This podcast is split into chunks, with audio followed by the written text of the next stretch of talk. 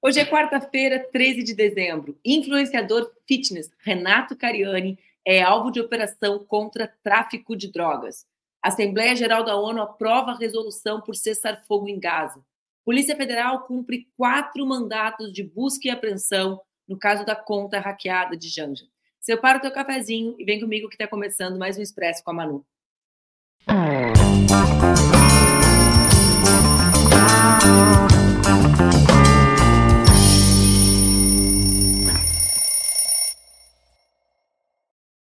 Bom dia, bom dia, bom dia. Está no ar mais um Expresso com a Manu, meu programa que acontece entre segundas e sextas-feiras, às 8 horas da manhã, aqui nas redes do Ópera Mundi, com transmissão simultânea nas redes Ninja. O Expresso, tu já sabes, precisa ser compartilhado com as tuas amigas, com os teus amigos, com todas as pessoas que merecem um dezembro com mais polêmica, com mais opinião, com mais informação. Mas vocês podem assistir ao vivo e também depois no formato podcast. Estamos com o cafezinho pronto. Bom dia, Andréia. Bom dia, Jana. Bom dia, Mara. Bom dia a todas e a todos vocês, que a gente hoje vai começar a falar.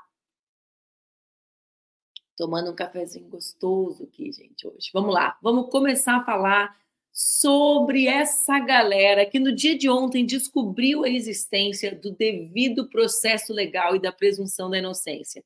Contém ironia, gente. Por quê? Porque o alvo foi um fisiculturista e influencer uh, amigo dos bolsonaristas e dessa galera. E ele foi alvo de quê? Foi alvo de uma operação da Polícia Federal sobre tráfico de drogas. Embora vocês não tenham visto muitas vezes das chamadas tráfico de drogas por ali. Vamos conversar também sobre isso. O curioso é exatamente que em praticamente nenhuma das manchetes que falaram sobre o caso o influencer foi chamado de traficante, o que nos lembra um velho e conhecido meme da internet sobre cor da pele e racismo. Vamos olhar esse meme? Vocês conhecem? Tá aqui, ó. Dependendo da cor da pessoa, a gente chama de desvio de produtos químicos ou tráfico de drogas. Ontem foi mais um dia que o Brasil assistiu todas as manchetes ser tomada por desvios de produtos químicos e não por tráfico de drogas. Vocês já sabem a cor. Vejam a palavra, adivinhem a cor.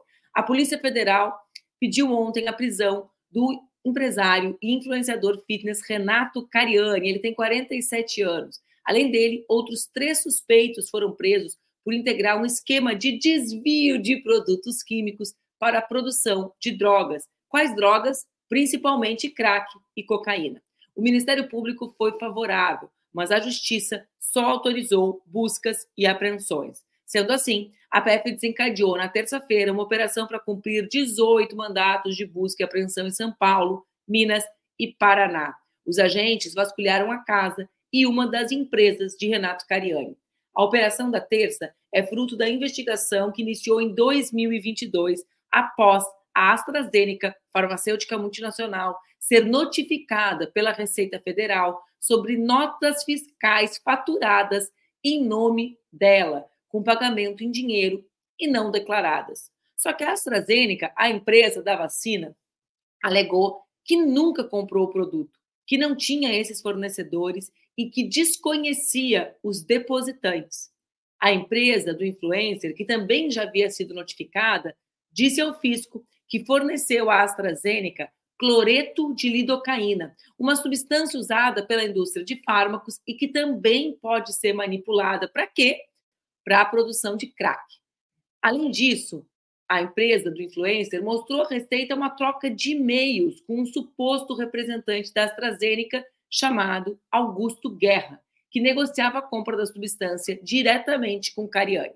A AstraZeneca afirmou aos investigadores que nunca teve qualquer relação comercial com a Anidrol e que essa empresa não está cadastrada na sua relação de fornecedores. Também disse a empresa AstraZeneca que não faz pagamentos em espécie. Para piorar, o tal Augusto Guerra não tem qualquer relação com o laboratório. Em uma quebra de sigilo do e-mail, a Polícia Federal descobriu que Fábio Espínola, um amigo do influencer, era o homem que se passou por um representante da AstraZeneca. Em abril desse ano, Espínola foi alvo de uma mega operação contra o tráfico de drogas deflagrada pela PF no estado do Paraná. Mas ele foi solto recentemente, porque conseguiu um habeas corpus naquela investigação. Com essas informações, a Polícia Federal identificou que entre 2014 e 2021, esse grupo emitiu e faturou notas em nome de três grandes empresas de forma fraudulenta. As vítimas foram a AstraZeneca, a LBS e a Cloroquímica. Com essas notas, os criminosos esquentaram os produtos químicos que adquiriram. Com as vendas fictícias para essas multinacionais, o grupo usava laranjas para depósito em espécie como se fossem funcionários das grandes empresas de fármacos. A PF identificou 60 operações, que totalizam um desvio de cerca de 12 toneladas de produtos químicos, fenacetina, acetona, eteretílico, ácido clorídrico, manitol e acetato de etila. As 12 toneladas desses produtos desviados renderiam mais de 19 toneladas de cocaína e crack prontas para o consumo. O quilo do crack vale mais ou menos 3 mil dólares, algo entre 3 e 5 mil dólares, o que equivale, como você sabe, entre 15 e 25 mil reais. Segundo a Polícia Federal, a Anidrol Produtos, essa empresa do influencer bolsonarista, essa indústria química que é sediada em Diadema, na Grande São Paulo, e que tem Cariani como sócio, era o centro desse esquema criminoso. A Anidrol teria emitido 60 notas frias em seis anos num valor total de 6 milhões. As notas teriam servido para aquisição dos produtos que eu citei acima e usados na fabricação de crack e de cocaína. Eu acho que é interessante que a gente fale né, sobre o Renato Cariani, sobre a lógica de organização desses influenciadores fitness brasileiros. Ele tem mais de 7 milhões e 300 mil pessoas que acompanham o seu canal no YouTube, 6 milhões de pessoas inscritas no TikTok Uh, aliás, no Instagram são 7 milhões, no YouTube são 6 milhões e mais de 1 milhão no TikTok. E ele ficou conhecido justamente por se aproximar de pessoas uh, famosas, né? Entre estas pessoas, ele fez uma entrevista no ano da graça de 2022 com um homem muito forte, de porte atlético, que adora fazer apoios, chamado Jair Bolsonaro. Vamos ver a foto dos dois juntos? Contém ironia, né, gente? Tá aí, olha o MUC do Bolsonaro, fortão, né? Cada vez que eu faço apoio, eu me lembro dele, porque o meu está está aparecido ali. Agora, o que eu quero trazer eh, mesmo para vocês é o debate que a extrema-direita tem feito nesse momento, no tempo presente, em São Paulo com relação à Cracolândia. Ou seja, uma ofensiva contra todos aqueles que buscam saídas, que enfrentem o problema de maneira humanizada.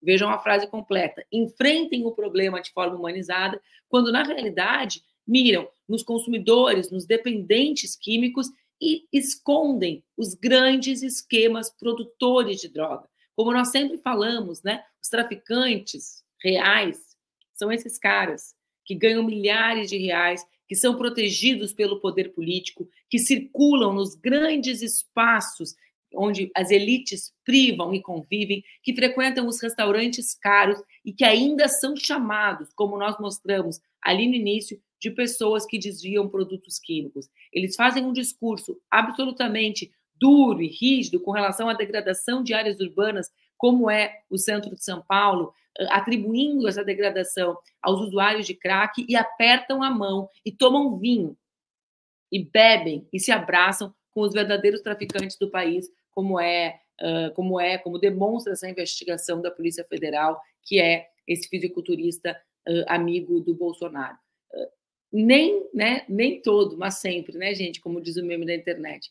Nem todo bolsonarista é, mas sempre é um bolsonarista, é uma coisa impressionante. Bom, gente, ontem foi dia também da Assembleia Geral das Nações Unidas aprovar uma resolução que pede o cessar-fogo imediato uh, na região de Gaza. A medida também estabelece a liberação imediata e incondicional de todos os reféns assim como a garantia de acesso humanitário à região.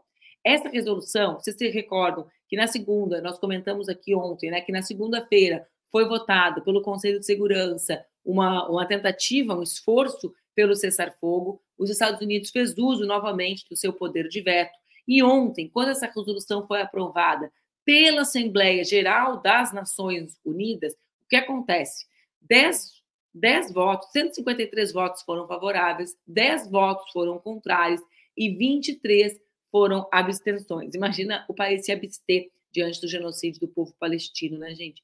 uh, são dois terços que eram os votos necessários, e esses votos foram alcançados. O texto ele não é vinculante, ou seja, ele não tem o poder de obrigar Israel a parar com os ataques, mas reitera a demanda da Assembleia Geral das Nações Unidas para que todas as partes cumpram suas obrigações sob o direito internacional, especialmente no que diz respeito à proteção de civis. Eu lembro vocês que 40% né, dos mortos, mais quase a metade das pessoas mortas na região de Gaza são 45. Obrigada, Luiz. Eu falo errado, ela já me taca aqui a correção. É, eu sabia que era entre 40 e 50, eu botei para baixo, né, Lulu? Porque depois, para dizerem que eu estou exagerando, 45% do total de mortos na região de Gaza são crianças. É impressionante, né, gente? O país se abster diante disso.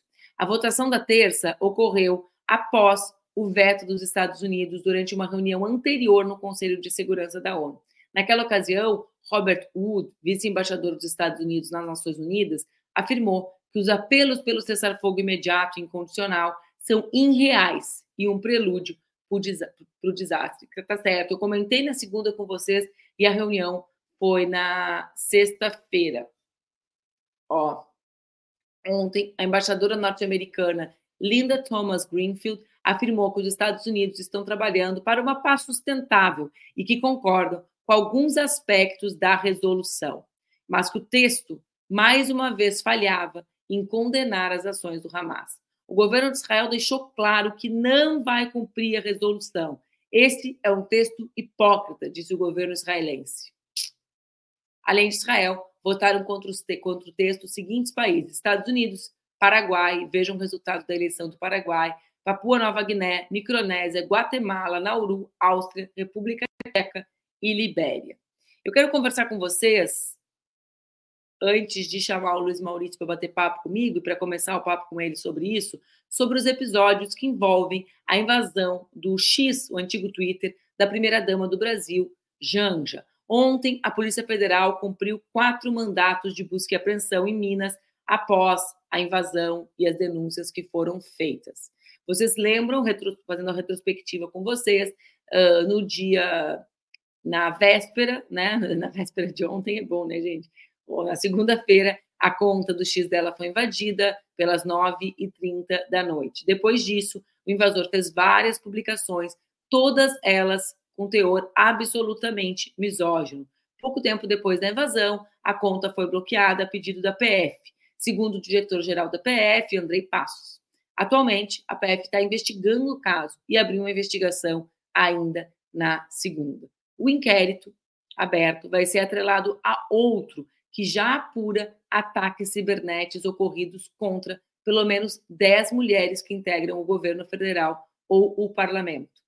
Agora, eu vou chamar o Maurício para conversar comigo, dizendo que fico feliz com a velocidade com a qual a Polícia Federal tenha descoberto, Maurício, mas muito espantada que tenha levado tanto tempo para chegar nesses mandatos com relação às deputadas federais, ou seja, as deputadas sofreram as ameaças e essa velocidade não foi a mesma. Isso me indigna num certo sentido, sabe? Bom dia, Manu. Bom dia a todo mundo. É, é, é sempre engraçado ver como a lei pode ser operada de maneira diferente, a depender de quem está sendo vítima de cerceamento de liberdade de direitos. A gente viu isso hoje na, nesse noticiário que tu trouxe aí, a gente vê isso em vários níveis. E nesse caso da primeira-dama é um exemplo disso porque essas violências contra ela podiam ter sido evitadas se as violências contra as deputadas que tu mencionasse aí tivessem sido punidas de maneira é, é, coerente, de maneira coerente com a legislação já existente. Então a gente faz vista grossa para um, certas violências que ocorrem com certos grupos, porque são grupos políticos A, são grupo político B, então, portanto, não vai nos atingir, portanto, não é tão grave, e aí essas violências acabam esparramando para todos os lados. E no caso do, da invasão do Twitter, é notório que a postura dessa empresa tem sido muito ruim há muito tempo. As respostas para a mídia, quando os jornalistas pedem informações sobre acontecimentos, elas são terríveis. Eu não vou nem mencionar o que, que eles durante uma época, mandavam para os jornalistas que faziam perguntas, fazendo o seu trabalho investigativo para o Twitter. Não vou nem, nem, nem, nem lembrar o que, que eles recebiam nas suas, nas suas direct messages e tal. Então, assim, a gente vem sendo leniente com vários vários agentes dessa, dessa, dessa comunicação há muito tempo. E essa leniência certamente tem que acabar. A gente tem que começar a punir as pessoas por aquilo que elas fazem. E especialmente aprender a punir as pessoas por aquilo que elas acham que podem fazer com mulheres. E isso é um, um problema que cada vez cresce mais. A gente não tem visto, a gente tem visto muitas iniciativas muito positivas de resistência das mulheres, mas é sempre partem das mulheres em relação às mulheres e não conseguem o engajamento dos homens. E isso é uma coisa. Tá o deputado Matheus aí, grande Matheus, é, é, isso é uma coisa muito séria se dizer. Os homens continuam. Aí alguém vai dizer: ah, não, mas há exceções, é sempre há exceções. Mas os homens continuam achando que violência contra a mulher, em todos os níveis, é violência só contra a mulher. Violência contra a mulher é resultado de um cenário de barbárie que fatalmente retira a cidadania dos homens também. Então não, não, não dá para ficar parado, nem dá para achar normal sabe, Mal, que evidentemente, né, eu fiquei muito fiquei muito impactada assim com o nível de com, a, com, o que representa invadir a conta da primeira dama do Brasil, né, do ponto de vista objetivo mesmo, de falta de segurança cibernética.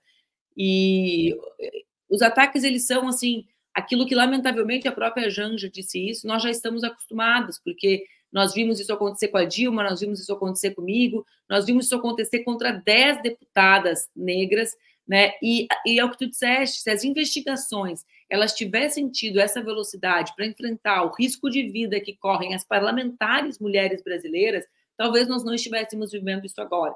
E, e, é, uma, e, é, um, e é uma reflexão dura para uma mulher como eu fazer. Por quê? Porque no final das contas, a gente se pergunta: é a Janja que estão protegendo como mulher ou é o Lula? Né? Por quê? Porque as mulheres, ao que tudo indica, não merecem ser protegidas no nosso país. Por quê? Né? Porque as parlamentares estão absolutamente sozinhas, como nós mostramos na nossa pesquisa. Então, assim, eu fico num lugar de incômodo, de alta realização, que a investigação seja rápida e que sejam punidos todos aqueles que se envolveram nas ofensas e no ataque a ela, mas com essa sensação péssima, né? De que. Ai, me engasguei com leite, credo. Não dá para ficar tomando café, viu, Maurício? Quer fazer café tomando café, mas de que, em certo sentido, de que, num certo sentido, a vida das mulheres não vale nada. Mas eu quero aproveitar que o teu deputado, meu amigo Matheus Gomes, está assistindo, é teu deputado, que é o teu voto, né? Eu Sim, vou, pelo amor de Deus, pelo amor de Deus. Eu votei na Bruna. Mas, enfim, eu quero aproveitar que o, que o Matheus está aqui, Mal, para gente, para provocar vocês, para te provocar com relação a um debate, que é um debate que o Matheus tem feito na cidade de Porto Alegre, que é sobre a participação, a, a ideia de que a legitimidade do processo eleitoral, né, uh, o reforço da, da construção das nossas candidaturas, também passa pelo aproveitamento do que representa historicamente a eleição da bancada antirracista na cidade de Porto Alegre, como um movimento que não pode ser freado, digamos assim, né? que não pode ser uh, reprimido, represado, era o termo que eu estava uh, buscando. Uh, eu queria te provocar sobre isso. Tu leu as opiniões do Matheus nas últimas semanas? Eu li as opiniões do Matheus, é, é, raramente eu discordo do Matheus, e essa Estava certamente... acompanhando o teu deputado, Luiz É, Maurício. claro, e aí eu achei engraçado, porque eu achei as, as opiniões do Matheus sensatas e até brandas para o nível de, de, de, de urgência da coisa, e eu fui tomado por surpresa, porque as pessoas acharam muito agressivas, acharam muito agressivas, teve até acusações, não vou dizer nomes, porque eu não quero me envolver nessas histórias nesse nível, mas assim, acusações de racismo. Agora é engraçado porque é, quando convém, nós negros podemos ser racistas em relação a outros negros. Quando não convém, o racismo não existe em relação a negros. Então, é, esse jogo é uma coisa muito, muito, muito manipulável. Mas, para ser bem objetivo, é, me espanta muito que a gente, em 2023, esteja desenhando uma campanha política sob medida para 2003. Isso eu disse semana passada em relação aos, aos, prêmios literários e eu digo agora em relação às campanhas. As campanhas de 2024 têm que estar inseridas em 2024, com os retrocessos que houve nesse tempo e os avanços inequívocos que houve nesse tempo. A gente não é, a comunidade negra não é mais à comunidade, que dá sustentação às vitórias de uma classe trabalhadora mais progressista, que, apesar de ter nascido no seio da, da elite, tem um pensamento generoso em relação aos oprimidos. A gente não precisa mais disso. Só que isso é um preço a se pagar. A gente tem que colocar na, na, na, na ponta da lança os candidatos que representem de fato essa mudança. Não adianta achar que a gente vai colocar Porto Alegre e assim São Paulo e assim Aracaju, assim o que, o que for, no presente, se a gente continuar abraçado com amores do passado que são muito caros para nós, e eu entendo que sejam, porque assim nós somos seres de afetos, mas política não se faz só com amor. Política se faz com estratégia política. E estratégia política envolve três coisas básicas: voto. É preciso ter voto. Não, mas eu tenho uma história de luta. Eu também tenho uma história de luta. A Fernanda tem uma história de luta linda, a Fernanda Bastos, minha mulher, tem história de vida. O Matheus tem uma história de vida incrível. Qual a diferença entre a Fernanda Bastos, o Maurício e o Matheus? O Matheus tem voto. Eleição se faz com voto.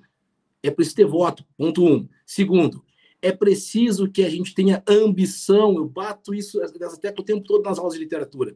Qual a diferença, a diferença da Carolina de Jesus para outras tantas autoras da sua época? Ambição autoral. Ela bateu no peito e disse: Eu sou uma autora. A minha eu tia Edna sempre. É lindo, é, né? E isso, eu sempre digo isso. A minha tia Edna mora em Rio Grande, queria ser escritora na mesma época da Carolina. Ela não foi escritora. Hoje ela enfrenta um, uma doença grave, mental grave, e ela nunca pôde ser escritora. E uma série de coisas influenciaram isso. Mas tem uma coisa principal: bater no peito e dizer eu sou escritora, contra as adversidades. Esse elemento de autoidentificação, esse elemento de reivindicação da sua identidade é fundamental. Então, nós temos que ter ambição, nós não temos que fazer campanha para ser vice de qualquer coisa. Nós temos que ter ambição de fazer campanha para ser presidente, prefeito, governador, e aí, no trânsito da negociação, aí a gente cede o lugar e vira vice, vira tudo certo. Mas a ambição em si. E terceiro, só para acabar, e último, a gente tem que ter noção que política é tempo. Política é tempo. Assim como Copa do Mundo. O Pelé morreu o ano passado e Pelé era o melhor jogador da história do futebol. Todo mundo sabe disso. Mas nem por isso a gente pôde chamar o Pelé para a Copa do Mundo em 2010. Porque em 2010 ele já não era o melhor. Nem em 2014, nem em 2020. Política é tempo. Não é quem vai se eleger no passado ou quem vai se eleger no futuro. É quem pode se eleger hoje. E esse do quem pode se eleger hoje, para mim, é fundamental. Acho que as pessoas têm que ter essa noção. É por isso que eu faço coro aí ao Matheus. Deixa eu te dizer, tá aí, Matheus? O Matheus até infartou lá com a vitória. desligou desligou para não ouvir, está querendo fugir da polêmica. Mas eu, eu ia, eu, para mim, tem um elemento central, e aí, nesse sentido universal que tu traz, né? Não só sobre Porto Alegre, universal no sentido de para os debates sobre os municípios no Brasil que vão acontecer no ano que vem e que estão sendo feitos muito parecidos como eram lá atrás. Mal, eu ainda sou alguém que tem 42 anos e minha primeira eleição faz sabe quanto tempo? Duas décadas. Então, quando tu te refere a montar uma chapa ou a discutir nomes para 2013, eu entendo e concordo perfeitamente. Porque o, primeiro sintoma disso, porque a gente vê as coisas pelos sintomas, é acharem que nós estamos debatendo só nomes entendeu? É achar, quando na realidade o que a gente quer debater é, olha, nesse último período, no período do horror, no período das trevas, no período que nós enfrentamos o bolsonarismo, no período que nós enfrentamos o golpe contra Dilma, porque nós estivemos juntos nesse enfrentamento também, durante esse período, o que, que aconteceu? Surgiram nas lutas políticas e sociais no, novas lideranças que expressam não, não a si próprias, mas uma nova correlação de forças na sociedade. É sobre isso que a gente está falando, né, Mal? Eu estava olhando o livro da Joyce Bert, aquele livro maravilhoso, sabe, que a gente discutiu se a cidade fosse nossa, que é, uh, eu estudo questão urbana pelo menos duas décadas. É, é, o melhor livro sobre a questão de raça e gênero. Ela chama de falocentrismo, mas eu, para facilitar, vou falar raça e gênero, né? Porra, era para a gente estar debatendo o projeto de cidade a partir daquilo, não a partir dessa, da, da, da, de uma ideia de, bom, Venceu o Bolsonaro, resetou, voltamos para dois, voltamos para 2012, voltamos para 2008. A gente se debate as, as direções, bate o martelo e acabou. Não, né? Então, a eleição da bancada negra, ela não é em si só uma questão do Matheus, da Bruna, da Dayana, da Laura, da Reginete e das novas lideranças negras, como é o caso da Tamires, que é a candidata a vice da Luciana. Ela é uma questão da mudança de correlação de forças dentro da luta política e social, de quem tomou a linha de frente na resistência política ao bolsonarismo. E não dá para, depois da derrota, apagar o que a gente construiu durante a luta, não dá, né? Isso é, esse, esse, essa... Mateus refinou suas palavras contigo. Tá Refinei minhas palavras contigo. É muita chiqueza. Sofisticou. Não, é engraçado porque assim, eu fico pensando que às vezes eu não entendo por que, que foram feitas certas coisas. Eu achava que as políticas da esquerda, para possibilitar a emancipação de grupos que não tinham como se emancipar, porque as condições materiais eram muito severas, eu achava que essas políticas tinham como objetivo justamente num futuro, aí pensando em 2003, pensando agora em 2024, justamente possibilitar em 2024 que a gente tivesse os nossos próprios quadros, que a gente pudesse falar por nós, que a gente pudesse oferecer à cidade, ao Estado, ao país, uma solução que fosse carregada de testemunho da periferia. E quando eu falo periferia, não estou falando dos bairros, estou falando da periferia do pensamento, da periferia, aí do, do falocentrismo que a, que a Joyce traz, da periferia dessa ideia de comunidade que é marcada por excluídos e exclusores. Eu achei, ingenuamente, de novo, que esse era o plano da esquerda, que a esquerda queria a emancipação e queria um processo radical de democracia. A democracia subentende que as pessoas todas vão ter direito a ocupar todos os postos mediante o voto. Aí tem esse problema, ponto um, prévias. Por que, que as prévias não aconteceram nos partidos? Porque não deu tempo. Como não deu tempo, gente? A gente tem, a gente tem discutido a necessidade de prévias há tanto tempo. Acaba uma eleição e diz, ó, oh, a próxima tem que ter prévias, tem que decidir mais democraticamente quem é que vai ser esse, esse, esse, esse candidato. Ah, mas os candidatos foram decididos dentro do partido com a legitimidade dos partidos. É óbvio, mas os, a eleição não é feita dentro dos partidos. A eleição é feita com o meu irmão, que não faz parte de partido nenhum. A decisão é feita com a dona Maria, que não faz parte do partido nenhum. Eles votam e eles que decidem quem vai ser o prefeito. Então não adianta a gente fazer um retrato de que assim, parece fulano o um nome forte, porque aqui dentro do nosso partido a gente sente que esse é o quadro.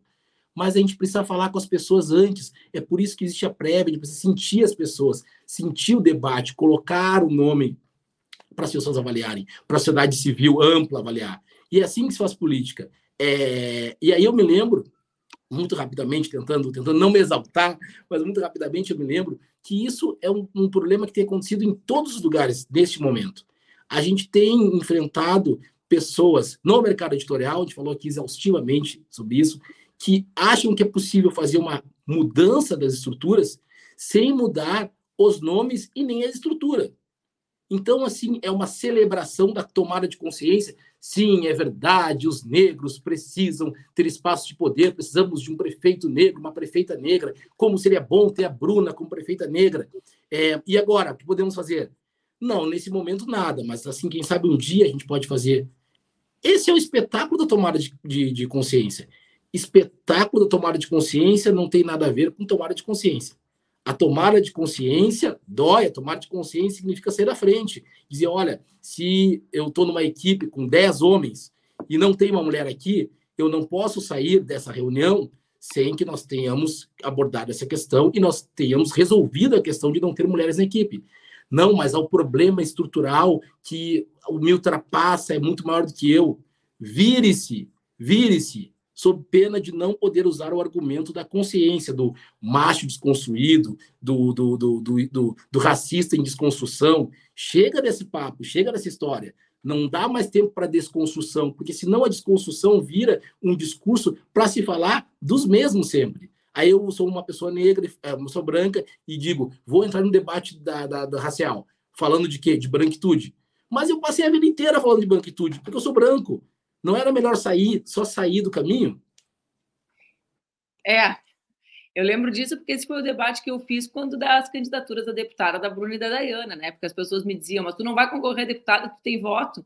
É claro que eu tenho voto, tenho voto, tenho prestígio e tenho, tenho vontade de transferir o que eu posso desse prestígio para o debate sobre a necessidade de eleição de mulheres que já estavam eleitas, que já eram vereadoras da capital, né? Agora vê, eu quero, eu vou trazer duas provocações. O nosso programa está bem assistido, né? Tem deputado, tem vereador, a Biga está aqui, tem que dar mais, tem uh, o debate sobre as prévias, né, Mal? Que alguns disseram, ah, esse debate ferra com os partidos. Vê só, por exemplo, no México, que é um dos processos que o Brasil menos acompanha, o processo da quarta transformação, conduzido pelo AMLO, pelo André Manuel Lopes Obrador, é um dos processos menos acompanhados no Brasil. O México é um grande país, né? Uma grande nação, é a primeira vez que é governada pelo nosso campo.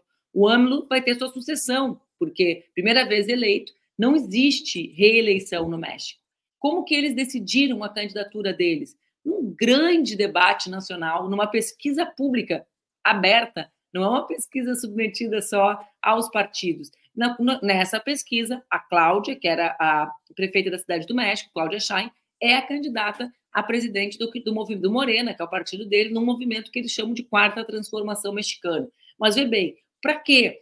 Assim eles pautaram o debate, assim eles conheceram a candidata, assim eles conheceram as propostas da candidata e puderam fazer um debate público, antecipando os debates das eleições. No tempo que a gente vive, e esse é um debate uh, que a gente faz pouco, mal, com a internet, ela tem uma tendência muito grande de maximizar determinadas pautas, sobretudo as com maior relevância. Quais pautas que têm maior adesão, Mal? As maiores. Então, a guerra, né, tem mais adesão do que o esgoto lá no Jardim do Salso, por razões óbvias. Mais pessoas consomem aquele conteúdo. Então, a pauta municipal ela é uma pauta que vai desaparecendo da nossa retina e da nossa rotina ao longo. Estou sofisticando aqui para ficar. Ah, viu? Ver se o Matheus disse que eu também estou influenciando ele, é uma coisa. Mas só, tá bravo, tá bravo, não está influenciando ninguém mais, a pessoa. Eu vou, mais, eu vou virar influenciadora de bomba para ver se eu, se, eu faço alguma, se eu faço alguma coisa. Mas olha aqui, o que, que eu acho, né? a, a, gente não percebe a diminuição do espaço uhum. da pauta municipal. E isso não serve para nós. Para nós que falamos com a classe trabalhadora, para nós que queremos falar com a classe trabalhadora. Então, para mim, tem uma relação disso. Os processos mais abertos, os processos de debate mais amplo, não sobre nome. Nome é uma parte, como diz o Maurício, né? Uma parte construída em diálogo com a cidade, porque os votos da esquerda, em geral, saem de algum lugar, e esse lugar é a luta política, o encontro da cidade, das, dos estados com as pessoas. Mas, enfim, mas para debater outras coisas para além de nome, né? Por exemplo, eu dei uma opinião, o pessoal achava que eu estava falando dos nomes, cara. Eu falei, cara, Parem de pedir para eu opinar sobre Maria do Rosário e Luciana Genro. O debate não é sobre duas mulheres, sobre duas companheiras minhas. O debate é sobre o caminho. É sobre isso que eu quero debater. Né? Então, é até, é até difícil colocar. E, por fim, eu queria falar, porque sempre vem alguém falar sobre isso. O Tiago diz: a esquerda tem que deixar de lado a pauta identitária e voltar a abraçar o povo. Olha só, Tiago, a esquerda que conhece o povo brasileiro sabe que a classe trabalhadora abraçar o povo é necessariamente abraçar as mulheres negras que têm medo que os seus filhos saiam de casa, porque esses filhos são os que podem tomar tiro da polícia, né? Nessa, nessa segunda, o meu filho Guilherme e a filha da Bruna passaram no vestibular. Eu evidentemente fiquei numa emoção profunda que o Gui passou no vestibular. O Gui é meu enteado, que é meu filho de coração. E fiquei profundamente emocionado, ainda mais que ele vai fazer políticas públicas, né, Mal? Falei, virou meu bicho agora, tô querendo dar trote nele, né? Fiquei mandando pix para ele tomar cerveja, ele me dizendo que não ia tomar cerveja, e eu pensando, pelo amor de Deus, que trote que eu vou dar nele daqui de longe. Mas no mesmo dia, a Camille passou no vestibular para administração. E a minha emoção, eu não vou mentir, ela foi uma emoção muito diferente. Por quê? Porque eu conheci a Bruna sem ter o que comer, amamentando a Camille no meio da Vila Cruzeiro. E eu sei o sacrifício que a Bruna como trabalhadora, uh, Thiago, que a Virgínia, uma mulher negra trabalhadora da limpeza urbana da cidade de Porto Alegre, que essas duas mulheres fizeram para conseguir que a Camille fosse uma jovem que não saísse da escola, como a Bruna saiu, né? Quando eu conheci a Bruna, ela tinha um fundamental incompleto, porque tinha se tornado mãe, uh, para que essa menina comesse, para que essa menina tivesse casa, para que essa menina entrasse na universidade. Essa menina pode entrar na universidade porque nós, quando abraçamos o povo, aprovamos política de cotas, abraçar o povo, tudo isso para dizer que abraçar o povo, Tiago, é reconhecer que o povo brasileiro, o povo trabalhador, é negro, né? é mulher, né, Luiz? Não é esse povo asséptico que as pessoas ficam tentando dizer que existe quando tentam desqualificar as nossas, as nossas lutas antirracistas em defesa das mulheres, né? E, e vamos assim, eu, eu, eu, concordo sempre com a questão do identitarismo, é uma doença, a gente tem que cuidar, tudo certo. Mas vamos cuidar para não cometer o mesmo erro que a gente sempre comete como marxistas e tal, que é da infantilização do povo. É, a gente não tem só que ir até o povo. O povo também tem que ir aos processos de emancipação. O povo não é uma entidade que fica lá sentada e a gente vai lá com um quadro negro e um giz e explica como é que funciona o mundo, e aí, a partir disso, de um, de um raio iluminador, em todos os sentidos, o povo vai tomar consciência de sua condição. É, não vai acontecer isso, porque nunca aconteceu isso na história da humanidade até aqui. A gente nunca convenceu ninguém explicando para essas pessoas como o mundo funciona. Isso não existe. Isso é uma fantasia é, colonial nossa. O que, que acontece em geral? a gente vê as lutas acontecendo, as lutas do plano concreto, e a gente procura auxiliar para que é, haja instrumentos para que essas lutas se tornem mais eficientes. Desde a greve até a capacidade do sujeito estudar e conseguir uma, uma posição melhor, um salário melhor e assim mudar de vida. E, e esse exemplo da Bruna é um exemplo eloquente. É, mas a gente não precisa e nem deve achar que a gente tem que pegar as pessoas pela mão e dizer, Zezinho, você tem que votar no candidato A, B ou C. Zezinho, você está pensando errado, Bolsonaro ou sei lá quem. Não é isso que você está pensando. Esse tipo de pegar pela mão não serve. A gente tem que ser capaz de fazer um debate adulto, de conseguir mostrar para as pessoas assim, da onde vem esse engajamento com forças que colaboram para a sua destruição. Por que, que você acredita que o candidato B é melhor do que o A, se o candidato B faz políticas que acabam com a sua vida. Ontem eu fui na PUC fazer uma banca na URGS, depois eu acabei vindo de volta da PUC, a PUC de Porto Alegre aqui. E na época que eu fazia PUC de Porto Alegre aqui, eu pegava o ônibus. Eu pegava, eu podia escolher, eu tinha o Campus Ipiranga, o Ipiranga PUC, o D43 e o T1. Dependendo de qual eu pegasse, eu descia num ponto qualquer da cidade e ficava feliz de andar até minha casa. Ontem eu levei uma hora e 27 minutos esperando um ônibus que não estivesse lotado porque o D43, a linha foi extinta, e o campus Ipiranga e Ipiranga PUC estavam lotados. Então, basicamente, o que, que aconteceu? Os ônibus chegavam à parada lotados, não era assim cheios, lotados, não havia como entrar no ônibus. Então, era aquela passagem ali pela parada era só pro forma, ele parava só para parar. É... O que eu quero dizer com isso? É evidente que isso impacta na qualidade de vida, é evidente que pessoas vão deixar de estudar porque elas não podem fazer esse trajeto de pegar um Uber. Se eu não tivesse dinheiro para pegar um Uber, eu não pegaria Uber. Se eu tivesse que fazer isso todo dia, como seria? E é evidente que isso impacta na vida das pessoas. E é evidente que o responsável para a situação do transporte público está assim é o prefeito da cidade. E é evidente que se é o prefeito da cidade, se as pessoas estão passando por isso, eu não preciso pegar um panfleto e dizer para elas: você precisa votar em um novo candidato. A única coisa que eu preciso é estar lá para entender por que, que essas pessoas não conectam uma coisa com a outra. E quem impede delas conectarem? E quem impede delas conectarem não é a esquerda. Eu sei que a gente tem muitos problemas de comunicação, temos, mas nós não somos culpados por toda a situação do mundo e nem por toda a ignorância do mundo. Existe um poder, uma agência das pessoas da classe trabalhadora que precisa ser reconhecido. E essa agência está optando por um engajamento em políticos que colaboram para os processos de vida ficarem mais difíceis para elas. Quando a gente desfizer esse nó, e a gente desfez no caso do Bolsonaro, como é que a gente desfez? A gente desfez com diálogo, sim, mas principalmente a gente desfez com um político em que elas acreditavam que sabiam que tava, o que elas tinham passado. O Lula tem essa memória da fome. As pessoas olham para a cara dele e dizem, ele sabe. Identidade, né, Maurício? Isso. Então, aí é aí que eu ia chegar. Tá vendo? Então, assim, a vitória do Lula é uma vitória identitarista. Então, assim, parem de reclamar tanto de identitarismo. Saibam que quando a gente tem uma professora mulher negra dando aula ou no palco da Flip, saibam que, ah, mas eu preciso, eu queria só ver se ela é uma boa escritora ou não. Mas passa pelo seu julgamento de que ela é uma boa escritora ou não, o fato dela ser mulher, ser negra ou não. Você naturalizou o debate como se ele fosse esterilizável e ele não é esterilizável. Todo mundo tem CPF, todo mundo tem cor, todo mundo tem a sua identidade social e essa identidade atrapalha nessa ideia nossa fantasiosa de que a gente só precisa convencer os seres através de inteligência mágica. Não tem inteligência mágica. A gente tem que convencer as pessoas no chão da fábrica, nas ruas, conversando, sabendo que elas são seres humanos e elas têm poder de decisão tanto quanto o nosso. Não é porque alguém se formou, seja em Harvard, seja na USP, seja na Unicamp, seja na UFRJ, não é porque alguém se formou nesses lugares que esse alguém passou a ser mais inteligente do que a outra pessoa. Não existe essa relação. Agora, informação existe. É alguém mais informado. Só que o que se vai fazer com a informação aí é um outro problema. Então não adianta a gente ficar sonhando que levar informação para as periferias vai resolver o problema, porque não vai. As periferias têm um caminhão de informação. Não é esse o problema. Mal, foi uma alegria conversar contigo. Só vou te encontrar no ano que vem agora. Foi lindo, foi lindo, mano. Muito obrigado pelo convite, por ter participado disso. Muito obrigado a generosidade incrível. Não, para aí, para aí, não é aposentadoria, é só recesso de Natal. Não, mas aí eu já vou, já vou garantindo, né? Já vou garantindo. Não, não, vai não, saber, não. vai saber.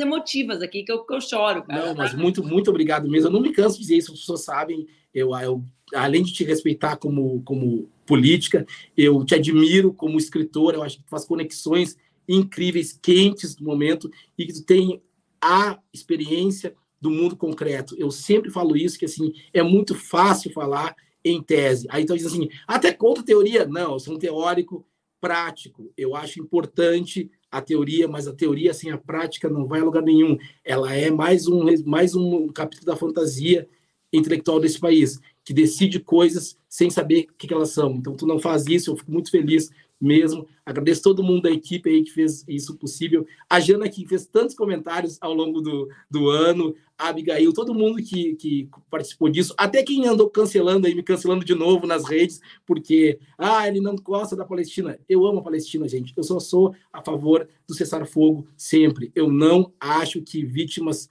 que morram sejam elementos possíveis de uma guerra. Eu sou contra as mortes. Cancelado. Oi? O mal conseguiu ser recancelado. Não, é uma coisa linda. Quero te convidar para o time dos permanentemente cancelados. é o meu. Já não há mais como me cancelar. Esses dias agora eu falei, agora, agora a nova etapa vai ser parar de me dar oi. É, parar de me dar oi, já é avançado. Né? Não, mas, é isso, mas, é interessante, e para pensar em Palestina, eu vi as bandeiras aí e digo assim, gente, o cessar-fogo que virá é uma conquista daqueles que lutaram pelo cessar-fogo. Eu luto pelo cessar-fogo. Eu não quero que os palestinos morram, eu não quero que os israelenses morram. E eu quero cessar-fogo por quê? Porque eu não acredito que a gente vai conseguir combater o governo de Benjamin Netanyahu, que é um governo nefasto, e não dá para confundir as pessoas de Israel com o governo, porque quando se faz isso é sempre um problema, a gente não queria que fizesse isso com o Bolsonaro e com o povo brasileiro, a gente não quer que faça isso com os outros. Então, assim, lutar contra esse, contra esse governo é preciso mas é preciso tomar consciência de que a gente ainda não tem os elementos para resolver totalmente a questão. Então, nesse momento, a minha defesa é sempre pela manutenção da vida das pessoas mais frágeis. E existem pessoas mais frágeis na Palestina, a sua maioria, e existem pessoas mais frágeis em Israel. Israel também tem crianças. Então, apesar de não gostar, e eu detesto, podem colocar aí, detesto o governo de extrema-direita, de Benjamin Netanyahu, detesto. Detesto a extrema-direita de todos os níveis. Apesar disso, eu reconheço que a política se resolve no campo concreto. A meu, o meu ódio, a minha insatisfação, o meu nojinho à extrema-direita não retira a extrema-direita do poder. E eu tenho que dialogar com o poder, porque é o poder que invade assentamentos, é o poder que mata as pessoas, é o poder daqui e de lá que faz com que as pessoas morram. Então a gente está sempre contra o poder pelo poder. Qual o poder? O poder dos oprimidos que um dia vão conseguir finalmente se libertar e eles vão se libertar e a gente está nessa luta por isso e a Manu é uma grande aliada nisso. Eu fico muito orgulhoso assim, assim eu tenho um orgulho enorme quando falo assim, espécie com a Manu. Aí eu digo assim, não, às quartas-feiras eu estou lá. Aí você diz assim, mas e toda semana? Eu toda semana. Toda semana com a Manu, eu toda semana. Ah, que tá grandão eu. Estou muito grande, porque Manu tornou grande, acho maravilhoso isso, tenho muito orgulho disso, fico muito feliz. Ô, Mal, tem que dizer assim, antes a gente tomava cappuccino e comia pastelina todo dia junto na PUC, não é Pô, assim? É, verdade, é verdade. É o melhor cappuccino, melhor cappuccino fora da Itália o melhor cappuccino do mundo, era o cappuccino era Olha, eu, eu, fui bem tranquilo para o consulado não ficar bravo comigo, mas já que tu assumiu isso daí, não, grande cappuccino, da Famecos. Não existe mais o cappuccino da Famecos, acabaram o cappuccino da Famecos, então a gente pode triste, falar. Triste, triste, Mas um beijão para Fernanda, ó, o pessoal da pastelina, ao invés de vocês gostarem que eu citei a pastelina, mandem pastelina para cá. Ó, um beijo bem grande, um bom Natal, um ótimo ano. A gente se encontra em 2024. Não me vem com grandes despedidas com Ares, com Ares de tchau, porque tu não, não tem. Aqui não é Roberto não, Justus, o Não, ano que vem aqui, é só chamar que eu estarei aqui. Obrigado, mano. Feliz Natal. Feliz... Ah, desculpa, esqueci de dizer. Parabéns ao Gui, porque afinal de contas, é, eu esqueci de dizer, eu, ia, eu tinha que dizer, eu Congelou. conheço. Oi? Congelou? Não, tinha congelado. Eu conheci ele rapidamente, eu fiquei muito espantado com a. Existe masculinidade tóxica, né? E existe a masculinidade é, é, purificadora. É uma pessoa, um menino absolutamente iluminado. É muito legal que ele tenha passado no vestibular, é muito legal que ele siga a sua, a sua, a sua estrada. E eu confio muito que ele vai fazer grandes coisas, que é uma pessoa incrível. Parabéns e boa sorte, porque a faculdade não é mole. Faculdade não é mole, mas o guia é massa mesmo. Ó, um beijo bem grande, Mal. E ele vai lá para o Campos do Vale. Eu já falei, conheço aquele campus, rapaz. 25, 25 anos que eu frequento. Não vai me dar que perdido maravilha. no Vale. Não vai me dar perdido no Vale, viu? que maravilha. Beijo, Tchau, Manu. Valeu, gente. Tchau, Valeu. Até mais. Bom fim Gente, eu estou começando a ficar com saudade também, Biga. Eu quero terminar esse programa de hoje. Eu pedi para Lulu e para Laila da produção, dá uma dupla, né, Lu e lá, para elas trazerem aqui uh, duas capas de livro para eu compartilhar com vocês. Um eu mencionei e o outro foi o Maurício que me indicou, por isso que eu pedi para serem esses dois. Vamos botar primeiro o livro da Joyce Bert, está aí, meninas. Tantan. Era esse livro, Se a Cidade Fosse Nossa, Racismos, Falocentrismos e Opressões na Cidade, da editora Paz e Terra. Quem quiser fazer um debate sobre as cidades, que não seja esse debate restrito a nome, mas que seja para pensar profundamente as cidades, as opressões e alternativas que nós temos que nos comprometer, Está aí um livro, um livro muito bom, um apanhado histórico. A Joyce é uma baita arquiteta. Vamos ver o outro, o Mata Doce?